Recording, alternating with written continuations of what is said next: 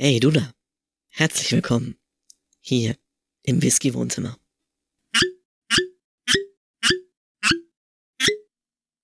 Hallo, Servus und herzlich willkommen im Whisky-Wohnzimmer von Bart und Lustig.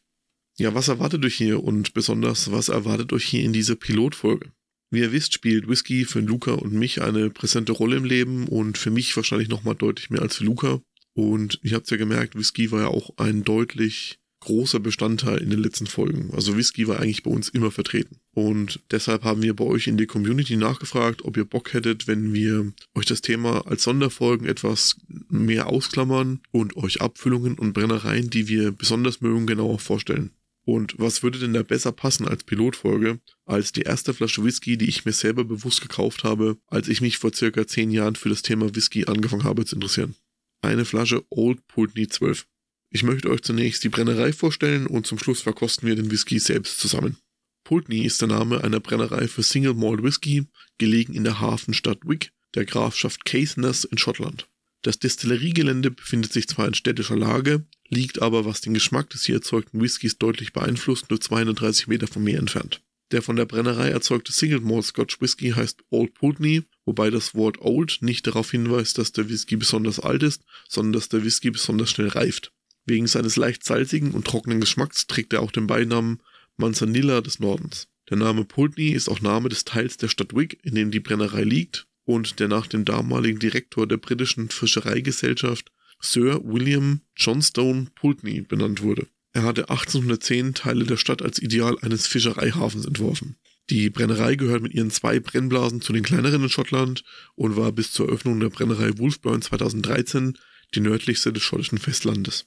Die Brennerei wurde 1826 von James Henderson in der damaligen Heringsmetropole gegründet. Fast 100 Jahre blieb sie in Familienbesitz. Es folgte allerdings eine turbulente Zeit mit zahlreichen Besitzerwechseln, überschattet und ausgelöst von der Prohibition, die 1922 im Ort verhängt wurde und bis im Jahr 1947 galt. Bis dahin war jeglicher Verkauf von Whisky untersagt. Im Jahr 1930 wurde die Destillerie die Anlage und die Stills von Pulteney stillgelegt. Die Wiederöffnung der Brennerei begann 1951, als Pulteney vom Notar Robert Cumming gekauft wurde. Cumming verkaufte die Brennerei 1955 an James and Shorts Stoddard, eine Tochtergesellschaft von Hiram Walker Sons. Die Stoddard-Brüder beschlossen im Jahr 1958 die Brennerei wieder aufzubauen und die Kapazität zu erhöhen. Es folgten weitere Jahre, gefolgt von etlichen Besitzerwechseln, Umbauten und Produktionsumstellungen.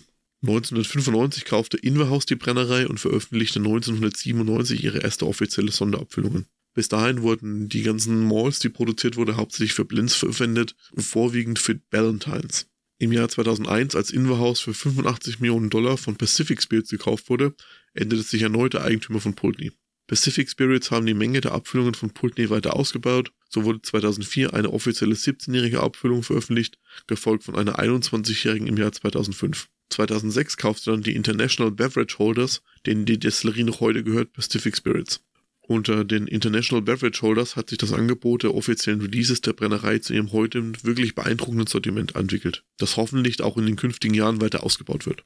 Die offizielle Kernpalette aus der Pulteney Destillerie besteht aus den typischen Altersabfüllungen, die unter dem Namen Old Pulteney veröffentlicht werden. So gibt es heute eine 12-jährige, eine 15-jährige, eine 18 sowie eine 25-jährige Abfüllung und als kleine Besonderheit beinhaltet die inoffizielle Range der Destillerie noch einen Likör mit dem Namen Stroma, der eine Mischung aus Single Malt Whisky ist. Zusätzlich zu den offiziellen Abfüllungen gibt es eine ganze Reihe von unabhängigen Abfüllungen. So hat unter anderem Gordon MacPhail einen 8-jährigen, eine 1984 Vintage-Abfüllung und einen 15-jährigen veröffentlicht. Duncan Taylor und Cadenheads haben auch einiges an Abfüllungen unter dem Namen Old Putney veröffentlicht. Und wie in den Gründerzeiten ist Old Putney immer noch einer der wichtigsten Bestandteile des Valentine's Blends.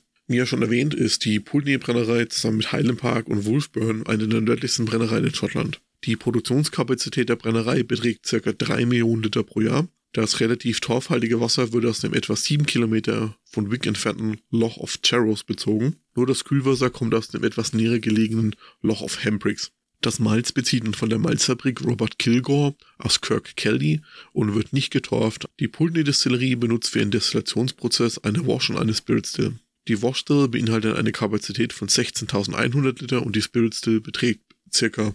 13.200 Liter. Die beiden kleinen Spirit Stills wurden später durch eine große ersetzt. Die Form der Pot Stills spiegelt sich in der Flaschenform der Originalabfüllungen wider. Die Pot Stills sind eher kurz, aber dafür sehr breit, mit leicht kugelförmigen Deckel und kurzen Hälsen. Beide Potstills haben ziemlich große Rückflusskugeln, sodass während der Destillation beim Brand viel Kupferkontakt entsteht. Dies lässt einen milderen Rohbrand erwarten. Das Besondere bei den Washstills, sie wird wie bei den meisten Brennereien sehr, sehr stark beheizt für eine schnelle Destillation. Am Ende der ersten Destillation hat der Brand einen Alkoholgehalt von 30 bis 35 Volumenprozenten, was verhältnismäßig hoch ist. Weil der Ausgangsvolumengehalt aus der Washstill so hoch ist, kann die Spirit Still damit umso langsamer destillieren. Auch das würde eigentlich für einen eher milderen Rohbrand sprechen. Den weniger milden und eher würzigen Charakter erhält der Old Pulteney Brand aufgrund der Warm Tubs, die zur Kühlung verwendet werden.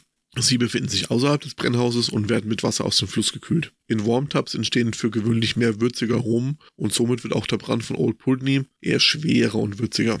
Die Meshtan wurde 2014 erneuert. Zuvor arbeitete Pulteney mit einer alten gusseisernen Meshtan, die oben offen war und langsam undicht wurde. Aus Effizienzgründen wurde diese durch eine neue mit kupfernen Deckel ersetzt. Das Interessante bei Pulteney, statt wie üblich drei Maischvorgänge gibt es hier vier. Von den letzten beiden Vorgängen wird das Wasser zwischengelagert und für das nächste Batch in den ersten beiden Maischvorgängen wiederverwendet.